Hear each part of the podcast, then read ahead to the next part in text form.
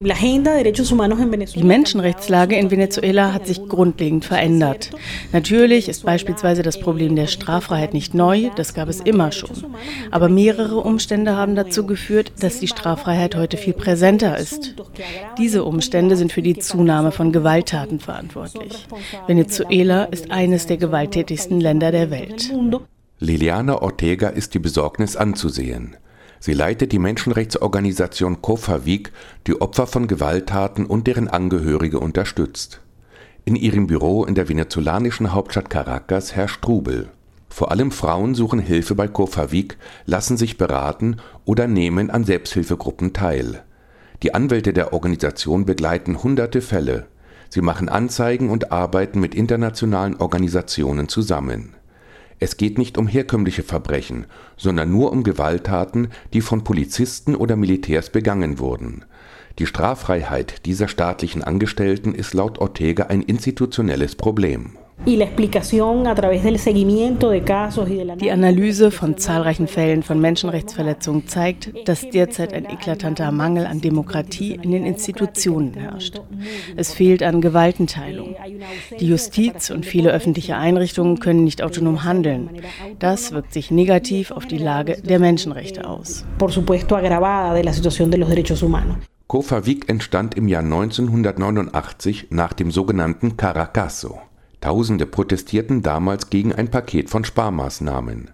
Die sozialdemokratische, aber sehr autoritäre Regierung schlug den Aufstand blutig nieder. Über 500 Menschen kamen nach offiziellen Angaben ums Leben. Menschenrechtler sprechen von tausenden Opfern.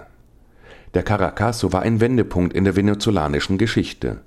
Das brutale Vorgehen gegen die Menschen aus den armen Vierteln gilt als Ausgangspunkt einer sozialen Umwälzung, die zehn Jahre später Hugo Chavez an die Macht brachte doch heute steckt der von Chavez propagierte Sozialismus des 21. Jahrhunderts in einer tiefen Krise.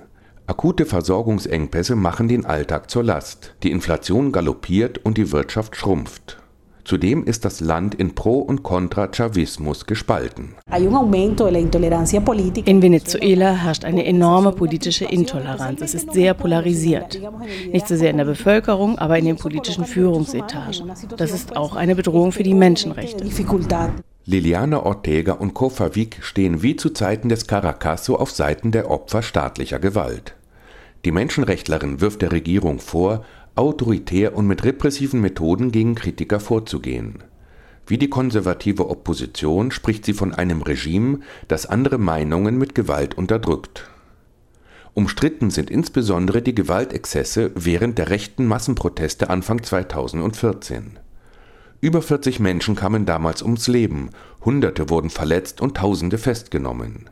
Einige führende Oppositionspolitiker wie Leopoldo López und Daniel Ceballos sitzen seit über einem Jahr im Gefängnis. Ihnen wird Aufstachelung zu Gewalttaten und die Beteiligung an Putschplänen vorgeworfen. Im Juni traten sie für mehrere Wochen in einen Hungerstreik, unter anderem um ihre Freilassung durchzusetzen. Für Liliana Ortega fehlt es an Rechtsstaatlichkeit.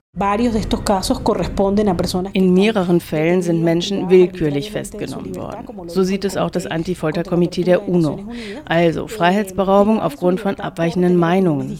Uns besorgt, dass in den meisten Fällen, wie auch bei den prominenten Politikern López und Ceballos, die Entscheidungen über ihr Schicksal bereits gefällt sind. Die Urteile werden sogar schon von der Regierung verkündet. Die Einschätzungen über die damaligen Demonstrationen und die Ziele der Organisatoren gehen in Venezuela allerdings weit auseinander. Die gewalttätige Protestwelle ist damals vom radikalen Flügel der Opposition organisiert worden. Kurz zuvor hatten die Konservativen die Wahlen verloren, bei denen Nicolás Maduro, der vom krebskranken Chavez auserwählte Nachfolger, zum Präsidenten gewählt wurde Julio Fermin, bildungspolitischer Berater von Stadtteilräten in Caracas, sieht das Demokratiedefizit auf Seiten der Opposition, vor allem bei der radikalen Minderheit im breiten Oppositionsbündnis MUD. Ein Teil der Opposition setzte auf Destabilisierung. Die Bemühungen der Regierung, durch einen Dialog zu einer Einigung mit verschiedenen regierungskritischen Kräften zu kommen, hat dieser radikale Teil der Opposition nach Kräften zu torpedieren versucht. Sie schufen eine Bewegung namens La Salida, der Ausweg. Ihre Absicht war eindeutig. Die Leute sollten jede Art von Verständigung oder auch Wahlen vergessen, um nach einem anderen Weg zur Absetzung der Regierung zu suchen para salir del gobierno. Fermin ärgert sich darüber, wenn mit Menschenrechten politische Meinungsmache betrieben wird. Er leitet die Bildungseinrichtung EFIB, die seit über 20 Jahren Jugendliche aus armen Vierteln Weiterbildung und Unterstützung im Alltag anbietet. Für Julio Fermin haben die Organisatoren des Protests gezielt Gewalt eingesetzt, um Konfrontationen zu provozieren. Brandstifter und Hetzer dürften nicht als Opfer von Menschenrechtsverletzungen verteidigt werden, meint Fermin. Noch heute wird von den verhafteten Studenten gesprochen. Es stimmt, dass 30 oder 40 im Gefängnis sitzen, aber nicht alles sind Studenten. Sie sitzen ein, weil sie bei Angriffen auf Institutionen dabei waren, bei Brandanschlägen auf die U-Bahn oder Busse. Sie sind verurteilt worden. 43 Menschen sind getötet worden. Von denen gehören die meisten nicht der Opposition an.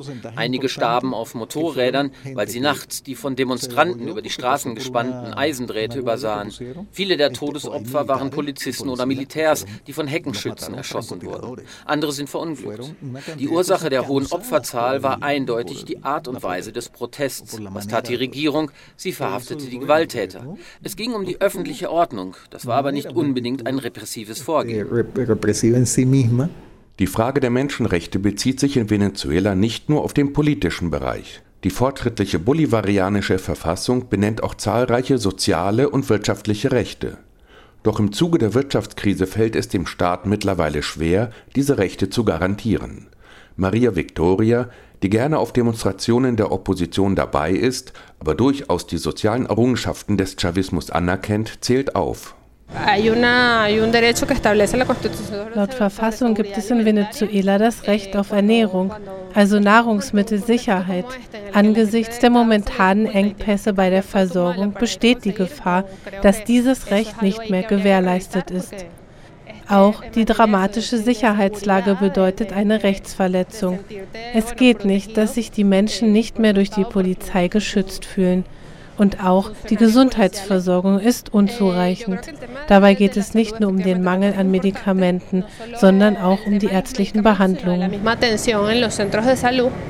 Schwere Zeiten für die Regierung in Venezuela. Vor allem die Versorgungsengpässe muss sie in den Griff bekommen, denn darunter leidet ihre soziale Basis besonders. Ende dieses Jahres stehen Parlamentswahlen an. Laut Umfragen liegt die Opposition in Führung.